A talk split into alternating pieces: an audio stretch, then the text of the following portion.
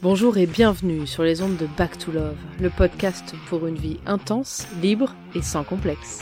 Je suis Diane Montillot, Love Coach. Ma spécialité Mettre un coup de pied dans les clichés pour accéder à plus de kiff et de puissance au quotidien.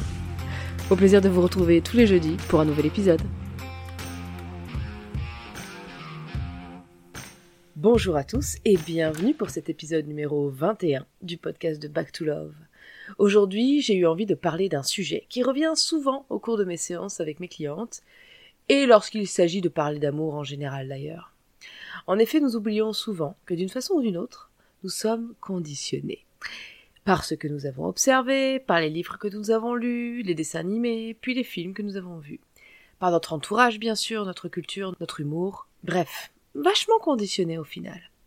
Et un de nos marqueurs principaux, ce sont les bons vieux Disney, les bons vieux dessins animés qui nous ont fait rêver fut un temps, et qui finalement ont laissé en nous une empreinte qui nous amène parfois, voire souvent, à tomber dans certains panneaux, à nous prendre les pieds dans le tapis et au final à souffrir inutilement.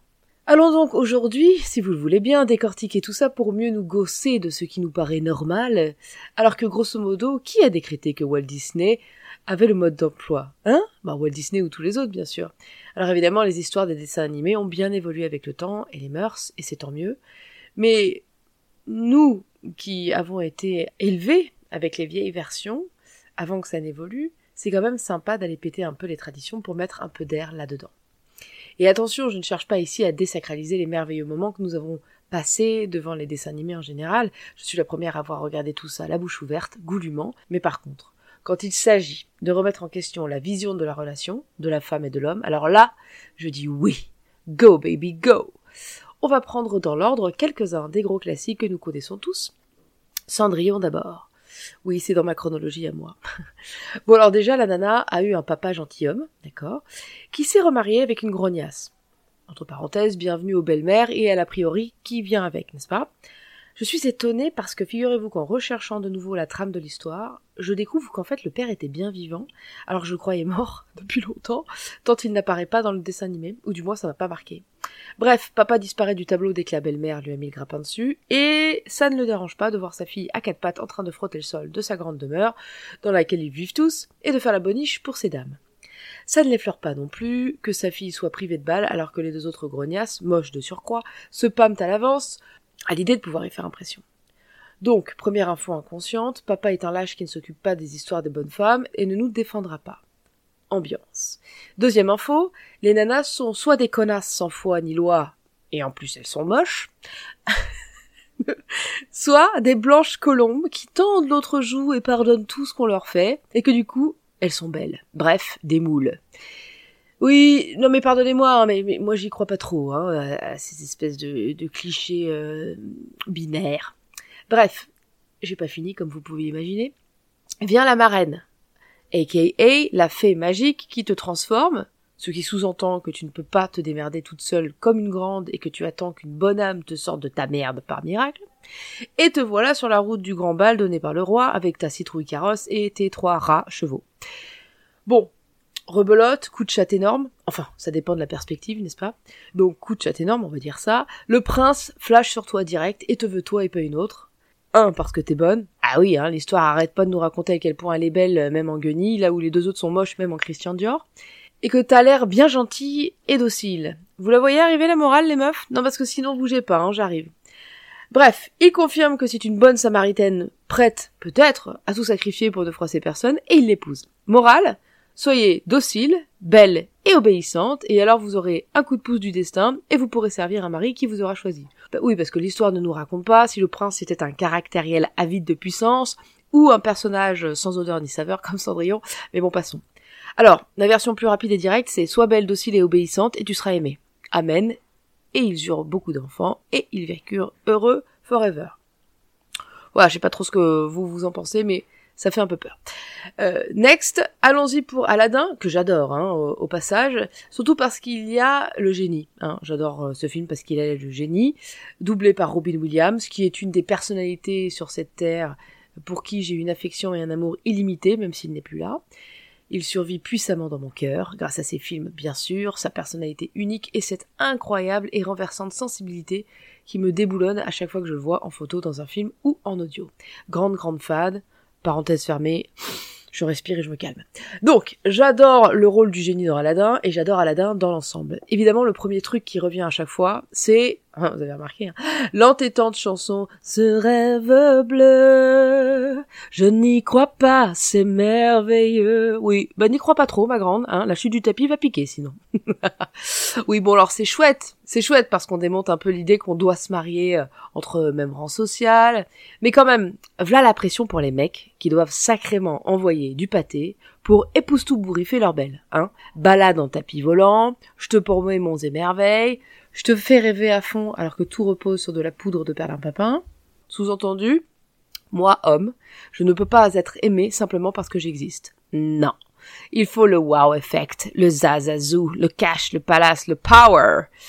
Alors d'accord, à la fin, le papa de Jasmine, détenteur du pouvoir et de la thune, hein, précisons-le, adoube notre prince parce qu'il a risqué sa vie pour sauver la famille. Mais n'empêche que c'est un peu ça la conclusion. Pour un homme, c'est soit ta fortune, soit ta vie, mais il faut que tu sacrifies un truc qui te saigne un peu au passage, hein. et Blanche-Neige, on en parle? Ou le tour a déjà été fait avec toutes les versions trash qui ont été développées par la suite? Blanche Fesse et les sept mains pour la version soft, etc. pour les versions poutrachos.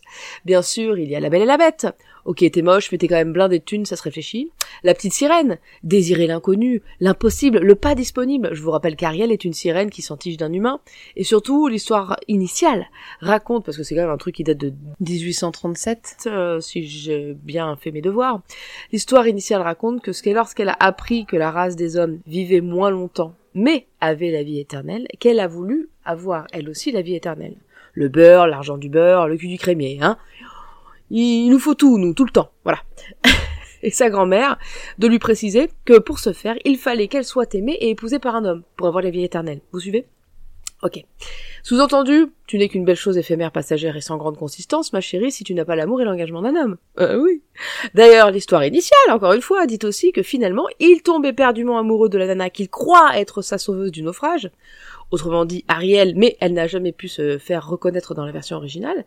Et Ariel finit seule de retour dans la flotte. Hein? Voilà. Dans cette histoire, elle se contraint quand même à se couper de sa nature profonde, à savoir sa queue de sirène, et d'ailleurs symboliquement, elle donne sa voix pour s'exprimer, communiquer sa vérité, ses désirs, etc., pour avoir des jambes, pour se rapprocher de lui. Donc je, je, sacrifie ma voix, je sacrifie la façon à moi que j'ai de dire qui je suis, pour pouvoir me rapprocher de toi. C'est un peu costaud, non? Moi je trouve que c'est un peu costaud. Tout ça pour être aimé et croit-elle avoir la vie éternelle, une raison de vivre, un amour incroyable, bref, des fantasmes, du rêve. On oublie une fois de plus qu'elle craque pour un beau gosse et que l'histoire ne raconte pas l'adaptation à la vie sur Terre, le fait qu'elle laisse tous ceux qu'elle aime et qu'elle connaît, y compris son environnement, pour rejoindre Mr. the Prince. Et que dans la version initiale, ce qu'il voulait faire passer euh, comme message, c'était en fait arrête de rêver d'être avec un homme et d'avoir la, vie éternelle. Marie-toi avec un homme sirène et les moutons seront bien gardés. C'était à l'époque une façon, et c'est pas moi qui le dis, d'encourager les nanas à rester dans la foi chrétienne et à ne pas chercher ailleurs le bonheur. Bref, double peine, d'un côté comme de l'autre, ça pue. Le poisson, le sapin, euh, bref.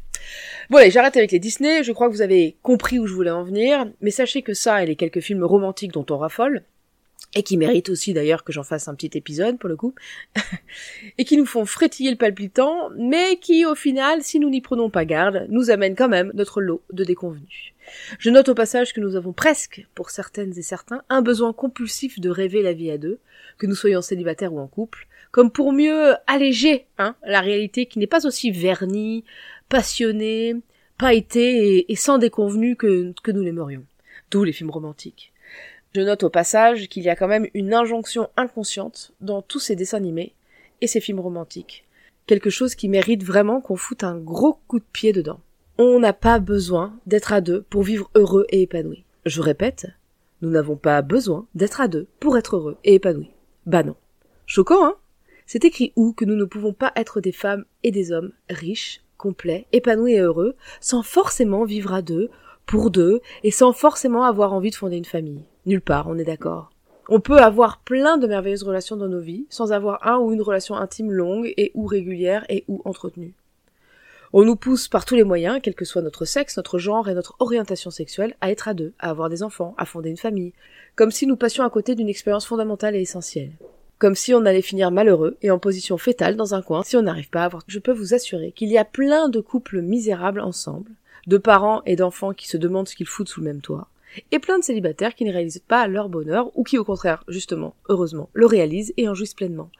Parce qu'on peut être célibataire et avoir 30 amants différents par an ou par vie, avoir un ou une chérie pour quelques moments de plaisir et de qualité, et puis le reste chacun chez soi. On peut vivre 20 ans avec quelqu'un et choisir volontairement de passer le reste de sa vie célibataire, sans relation intime particulière, parce qu'on a envie d'avoir plus de temps pour soi, pour ses passions, ses choix, ses amis, pour le silence, le plaisir, pour expérimenter, tout simplement. Et puis on peut aussi avoir envie de ces choses qu'on nous vend et qu'on nous survend euh, tout autour de nous, il n'y a aucun problème, tant qu'on est en accord avec nous et avec ce qui nous fait vraiment plaisir. Ce qui est intéressant de retenir ici, c'est que, quelle que soit notre situation amoureuse, professionnelle, générale, la façon dont nous sommes en relation avec nous-mêmes, la façon dont nous nous sentons nous-mêmes avec nous-mêmes, c'est la base. C'est ce qui est le plus essentiel. Du moment où nous, avec nous, ça va, tout le reste, ça va. C'est drôle toutes ces histoires et tous ces films d'amour, parce que chacun d'entre nous y projette ses schémas et sa propre perception des choses. Du coup, pendant nos séances avec mes clientes, on se marre, parce que quand elles me racontent les livres et les films qui les ont marqués, on peut être sûr que quand elles me décrivent pourquoi c'est leur préféré, ça parle d'elles et de leur histoire personnelle, de leur chemin répétitif, et souvent de ce qu'elles ont besoin d'intégrer. Et pour preuve qu'on peut changer de perception des choses, une de mes super clientes adore Légende d'automne, clin d'œil, et elle me disait que pendant longtemps elle était fan d'un des personnages, un mec un peu con qui n'est pas très sympa avec les nanas visiblement, je me rappelle plus du film, je suis désolée, pardon pour les aficionados, et que depuis qu'elle travaillait sur elle et qu'elle intégrait ses nouvelles perceptions d'elle et de l'amour, et ben elle avait revu le film et que c'est un autre personnage maintenant qu'elle repère, qui l'émeut et qui l'attire.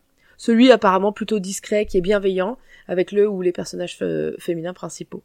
D'ailleurs, ça s'en ressent dans sa vie puisqu'elle est attirée par quelqu'un de beaucoup plus bienveillant, profond et solide que ses précédents compagnons. Sympa, non? Bref, prendre du recul sur nos Disney, nos romans et nos films romantico-mentalo préférés, c'est aussi remettre en question notre vision de la relation intime, du couple et de facto de l'amour. Même si vous savez bien ce que je pense de cette définition, hein, de l'amour. Je fais ici référence à l'épisode 0 de ce podcast, tout premier, qui s'appelle C'est quoi l'amour? Donc, prendre du recul, c'est faire le ménage dans nos clichés, nos limites, et nous autoriser à vivre nos relations avec plus de liberté, plus de recul, plus d'amour au final. Parce qu'ainsi nous devenons plus ouverts à ce qui est, plutôt qu'à ce que nous voudrions qu'il soit ou qu'il fût. Je répète. Ainsi nous devenons plus ouverts à ce qui est, plutôt qu'à ce que nous voudrions qu'il soit ou qu'il fût. J'espère que cet épisode vous amènera à repenser quelques-unes de vos exigences inconscientes qui, lorsqu'elles ne sont pas comblées, génèrent rancœur et frustration. Et ça, on n'en veut plus. Au plaisir de vous retrouver la semaine prochaine pour un nouvel épisode de Back to Love. Baiser de licorne qui pète des paillettes à tous, mes amis, mes amours. Si ce podcast vous a plu et que vous voulez en savoir plus, n'hésitez pas à me rejoindre au sein d'une communauté de femmes dynamiques et inspirantes qui sont prêtes à reprendre leur puissance pour créer la vie amoureuse et professionnelle de leurs rêves. Pour cela, retrouvez-moi sur mon site internet www.diamonjoie.fr ou sur les réseaux sociaux tels qu'ils sont indiqués dans le résumé de ce podcast. À jeudi prochain pour un nouvel épisode.